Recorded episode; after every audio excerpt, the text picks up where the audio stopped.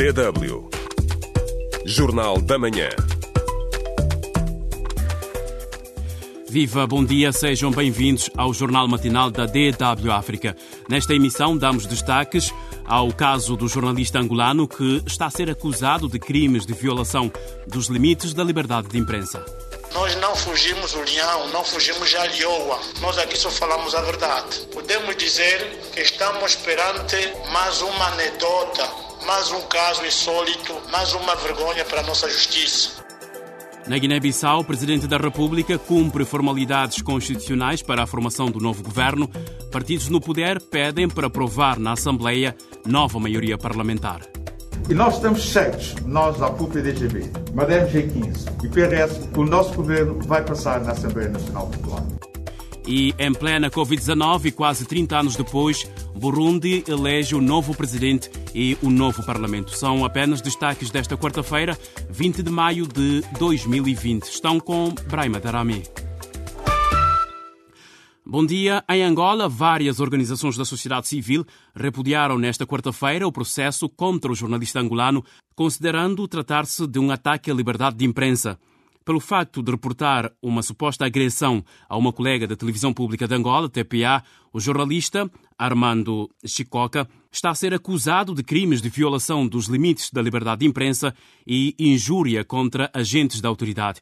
O advogado do jornalista, ouvido pelo nosso correspondente em Luanda, Manuel Luamba, diz que o processo não tem pernas para avançar, como nos conta Luamba.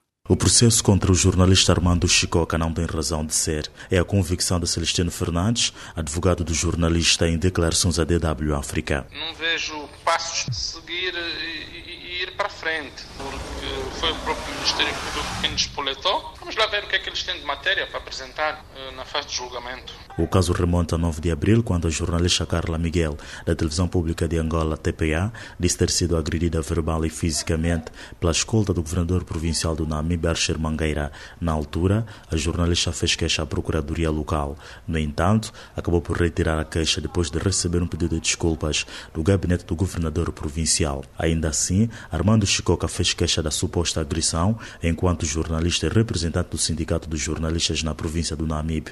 Envolvido mais de um mês, a Procuradoria acusa-o agora de violar os limites da liberdade de imprensa e injúria a agentes da autoridade. Chicoca foi ouvido na segunda-feira no Serviço de Investigação Criminal local. No final, gravou um áudio que circula nas redes sociais. Para o jornalista, a acusação não faz qualquer sentido porque há provas. Eu não estive no local quando a colega Carla Miguel foi agredida, mas esteve lá uma equipa de reportagem, observou todos os factos Agora se me dizem que não foi agredida. Então apresentem vocês as provas e nós depois vamos apresentar também nossas provas. Porque nós temos aqui as cartas. O processo encontra-se em fase de instrução e está em segredo de justiça, de acordo com a defesa de Armando Chicoca. O jornalista mostra-se tranquilo. Nós no Namibe não fugimos a cobra. Nós não fugimos o leão, não fugimos a lioa.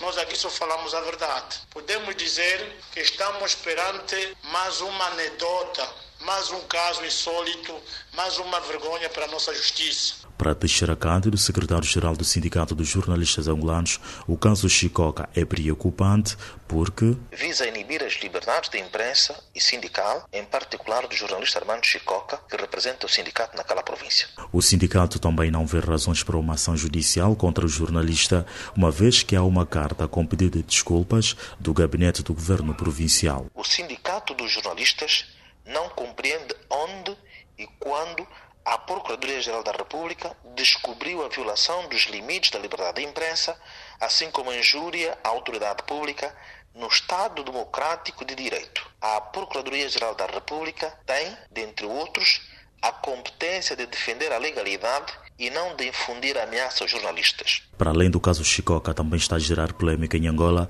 uma suposta agressão a dois jornalistas da Palanca TV esta terça-feira. O repórter Afonso Mpalo e o seu operador de câmara foram alegadamente retidos por trabalhadores da empresa de limpeza e saneamento de Luanda e Lizal quando reportavam no aterro sanitário da capital, onde muitos cidadãos vão em busca de alimentos. Segundo Teixeira Cândido, os jornalistas já estão em liberdade. Os colegas viram seu trabalho interrompido e foram retidos por algumas horas. Eu sei que foram já libertos. Eh, de qualquer modo, queríamos eh, mais esclarecimento do porta-voz da Polícia Nacional. A DW África contactou a polícia e a Elisal, mas não obteve qualquer resposta sobre o caso. Manuel Luamba, DW, Luanda. Abrimos rapidamente uma janela para espreitar o debate que lançamos no Facebook da DW África sobre se é que as autoridades estão a aproveitar o estado de emergência para violar os direitos humanos. Betinho Benjamin Verniz é o primeiro a comentar que em Moçambique a situação ainda está meio confusa. Só lamentamos quando um Estado decreta estado de emergência nacional uh, para o pobre povo e faz entrar no país pessoas sem controlo, o que leva ao aumento de casos da Covid-19 que todos nós estamos a assistir. Puxamos também a mensagem de Honorável Zola, que diz que em Angola a polícia já matou mais do que o coronavírus no decurso do estado de emergência. São dois de muitos comentários que continuamos a receber no Facebook.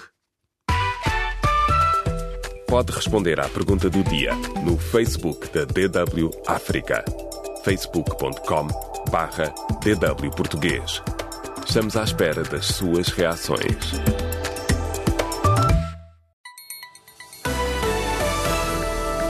DW Notícias. A Procuradora-Geral da República de Moçambique, Beatriz Buchile, apresenta entre hoje e amanhã no Parlamento moçambicano o relatório anual de atividades do Ministério Público relativo a 2019. Isto numa altura em que o combate à corrupção e à violência armada estão na agenda de Moçambique.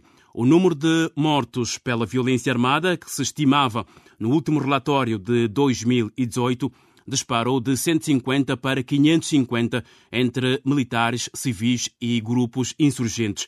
No que respeita a casos de corrupção, aguarda-se informação acerca do caso das chamadas dívidas ocultas, onde um total de 20 pessoas foram constituídas arguídas, aguardando a decisão da Justiça acerca dos seus recursos. Ainda sobre Moçambique, a Comunidade de Desenvolvimento da África Austral comprometeu-se a apoiar o país na luta contra os grupos terroristas e armados que atuam em alguns distritos de Cabo Delgado. A situação de insegurança no norte de Moçambique foi abordada pelo chefe de Estado moçambicano, Filipe News, durante um encontro que juntou também os presidentes do Zimbábue, que lidera o órgão, Emerson Manangagwa, presidente cessante da Zâmbia, Edgar Lungu, e vice-presidente do Botsuana, Mokwitse Mazazi. São Tomé e Príncipe registrou mais um óbito devido ao novo coronavírus, aumentando para oito mortos, de um total de 251 casos desde que a doença foi declarada no país, com uma média de uma morte por semana. Angola importou no primeiro trimestre deste ano 1 milhão e 300 mil toneladas de produtos diversos contra os 1 milhão e 900 mil importadas no quarto trimestre de 2019, uma diferença que representa uma redução de 28,5%, informou na terça-feira o ministro da Economia e Planeamento, Sérgio Santos. Devido à pandemia da Covid-19, a transportadora aérea angolana, TAG, estima prejuízos de 270 milhões de dólares até ao final do exercício econômico de 2020, segundo previsões do presidente da Comissão Executiva da empresa, Rui Carreira. DW África. Deutsche Welle. Na Guiné-Bissau, o Presidente da República já cumpriu as formalidades constitucionais com vista à formação de um novo governo ou mesmo à dissolução do Parlamento guineense. Omar Sissoko Embalo tem de decidir o futuro político da Guiné-Bissau dentro de próximas 72 horas. A CDAO deu até sexta-feira para que seja formado o novo governo com base na Constituição guineense e que respeite também os resultados das eleições legislativas de março de 2019. Duas coligações que disputam o poder na Guiné-Bissau alegam ter a maioria parlamentar, ou seja, teoricamente existem duas maiorias parlamentares por provar na Assembleia Nacional Popular. O Parlamento não funciona devido às divergências políticas e também por causa do estado de emergência decretado para combater a propagação do novo coronavírus. No encontro desta terça-feira com os seis partidos políticos com assento parlamentar e com o líder da Assembleia Nacional Popular, Cipriano Kassamá, o chefe de Estado guineense colocou em cima da mesa a possibilidade de derrubar o atual governo de iniciativa presidencial, a dissolução do Parlamento e ainda perguntou de que lado está a verdadeira maioria parlamentar capaz de suportar o futuro executivo no Parlamento. Embalo pede também um entendimento entre os atores políticos para viabilizar o país, segundo fontes oficiais aos jornalistas. O partido do atual primeiro-ministro Nuno Gomes Nabian defende a abertura do Parlamento para provar que existe uma nova maioria parlamentar. Jorge Mandinga é o porta-voz da APU-PDGB. E nós estamos certos, nós da APU-PDGB, Madame G15 e PRS, o nosso governo vai passar na Assembleia Nacional Popular. É isso que nós também solicitamos ao Sr. Presidente da República, os seus bons ofícios, para fazer entender à família guineense a necessidade de, realmente da Assembleia Nacional Popular funcionar. PAIGC, partido vencedor das legislativas de 2019, pela voz da vice-presidente Odete Semedo, diz que está a analisar vários cenários apresentados pelo chefe de Estado. Discutimos várias questões. A questão da ANP, a questão da formação do governo, as composições, mas estamos naquele mesmo caminho de dizer que o PIGC vai contribuir sempre na busca de solução para a governação. Para o coordenador do Madem G15, líder da oposição da Guiné-Bissau, a dinâmica parlamentar é que determina a formação do governo. Brahima Camará disse que entregou ao chefe de Estado guineense a cópia do acordo de incidência parlamentar que o seu partido assinou com o PRS e a PUPDGB terceira e quarta forças políticas, respectivamente, que prova uma nova maioria parlamentar. Após ter ouvido o pedido dos partidos para convocar a sessão parlamentar para provar quem tem de facto a maioria dos deputados no hemiciclo guineense, Cipriano Cassamá diz apenas que chegou a hora de o país sair da situação da incerteza e indecisão. Penso que o Sr. Presidente da República encontrará uma solução que os guineenses vão ficar satisfeitos. O país deve imediatamente sair da situação de indecisão, de incerteza em que nós estamos a viver. O líder do Parlamento da Guiné-Bissau falava aos jornalistas no final da audiência com Umaru Sissoko Embalo, chefe de Estado da Guiné-Bissau. DW Eleições Em plena pandemia de Covid-19, o Burundi deverá eleger esta quarta-feira o novo presidente, além de um novo parlamento e representantes locais. Segundo as previsões de especialistas, a eleição do candidato do partido no poder é quase certa. Ao fim de 15 anos no poder, Pierre Nkurunziza vai abandonar a presidência do Burundi. Taina Manzani traz à antena uma reportagem de Antônio Cascais. A campanha eleitoral no Burundi obedeceu a uma coreografia já prevista que nem mesmo a pandemia de Covid-19 poderia mudar. Pierre Nkurunziza, atual presidente, está a fazer tudo para levar o seu candidato ao cargo que agora ocupa. Evariste Ndayishimiye já integrou as fileiras do antigo movimento rebelde e foi um leal ministro e conselheiro presidencial. Agora, o provável sucessor deverá garantir que Nkurunziza permanecerá intocável e a influenciar, ainda que em segundo plano, a política burundiana. Stephanie Wolters é investigadora do Instituto Sul-Africano de Assuntos Internacionais.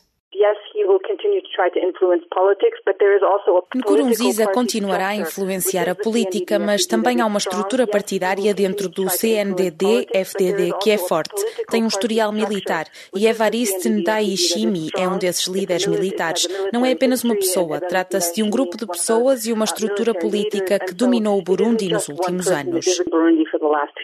As eleições desta quarta-feira acontecem em plena epidemia de Covid-19. Embora oficialmente o Burundi tenha sido pouco afetado pela Covid-19, o governo parece subestimar os riscos do coronavírus para a própria população e insiste em medidas cautelares duras quando os observadores estrangeiros entram no país, explica a investigadora.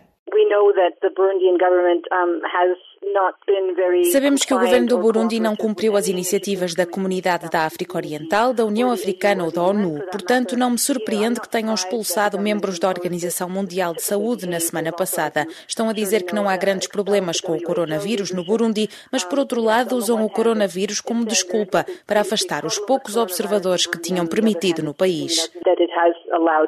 Entretanto, o conflito com a comunidade internacional no Burundi intensifica-se já há cinco anos. Com isso, Nkurunziza mantém o controle sobre a política. Segundo Onesphore Sematumba, da organização não governamental International Crisis Group, Há um certo patriotismo burundiano que rejeita qualquer forma de interferência nos assuntos do país e essa política de conflito com a comunidade internacional, reforçada desde 2015, faz parte de uma estratégia de isolamento deliberado do país. Nkurunziza e o seu governo querem que seja esse o caso para manter o controle total sobre a política. Taina Mansani, DW. DW Notícias. O secretário-geral da Organização das Nações Unidas, António Guterres, afirmou que os países desenvolvidos deviam aprender com as medidas preventivas muito corajosas adotadas por alguns países africanos para limitar a propagação de Covid-19. Com menos de 3 mil mortes e cerca de 88 mil casos, a África está a ser relativamente pouco afetada pela pandemia da Covid-19, que já provocou a morte de mais de 320 mil pessoas em todo o mundo. O Banco Mundial alertou que a pandemia da Covid-19 pode empurrar 60 milhões de pessoas para uma situação de pobreza e anunciou que já ajudou 100 países que representam 70% da população mundial. Desses países, 39 estão na África subsaariana e quase um terço dos projetos são destinados a países frágeis e afetados por conflitos como o Afeganistão, Chad, Haiti e Níger, segundo um comunicado do Banco Mundial. A Assembleia Mundial da Saúde terminou esta terça-feira com a aprovação de uma resolução pedindo uma avaliação independente, imparcial e completa a resposta internacional à Covid-19, eh, coordenada pela Organização Mundial da Saúde, OMS. O relatório deve avaliar lições, experiências, eficiência dos mecanismos disponíveis, velocidade e qualidade da resposta da OMS. Também deve fazer recomendações para melhorar a capacidade internacional para prevenir e responder a futuras pandemias. O Conselho da União Europeia aprovou esta terça-feira formalmente um regime temporário de apoios ao emprego, visando atenuar riscos de desemprego devido à pandemia, num total de 100 mil milhões de euros em empréstimos com condições favoráveis. O presidente da autoridade palestiniana, Mahmoud Abbas, anunciou na terça-feira o fim de todos os acordos com Israel e Estados Unidos da América e realçou que os israelitas, como potência ocupante, são responsáveis pelos territórios que ocupam. Abbas insiste que Israel deve assumir as suas responsabilidades com tudo o que isso implica, nomeadamente a proteção de civis em tempo de guerra. DW Espaço do Ouvinte. No espaço de ouvinte, hoje perguntamos: será que as autoridades estão a aproveitar o estado de emergência para a violação dos direitos humanos? Nasser Osman escreve que em Moçambique a população reclama da atuação excessiva da polícia, principalmente os vendedores ambulantes. Ngole Mário escreve que é uma realidade dura há muito sofrimento por detrás do show que é montado no estado de emergência. Lordino Lourenço José diz se for para contar o que acontece no meu país, neste caso Moçambique, não vou terminar agora. Só quero saber uh, se vocês todos da DW África estão bem. Nesse tempo da pandemia da Covid-19, é preciso saber da saúde dos outros. Um abraço de tamanho de Nampula e Moçambique. Um abraço de tamanho do mundo para si, Lordino Lourenço, e para todos os ouvintes que comentaram no Facebook da DW África. Recebemos mensagem, mensagens de Nasser Osmani, Leonel Cabinda, Betinho Benjamin, Leonirdo Lourenço José, eh, também eh, de Gabriel eh, Romando e Salimo Antônio Augusto. Recebemos de Vitor Furtado, de Santiago de Cabo Verde, que diz que em Cabo Verde está tudo direito. Também Salim Antônio diz que, com certeza, estão a violar o estado de emergência eh, nestes países. A todos, muito obrigado, boa jornada, boa semana. Estamos sempre juntos. Amanhã, acorde comigo no Jornal da Manhã.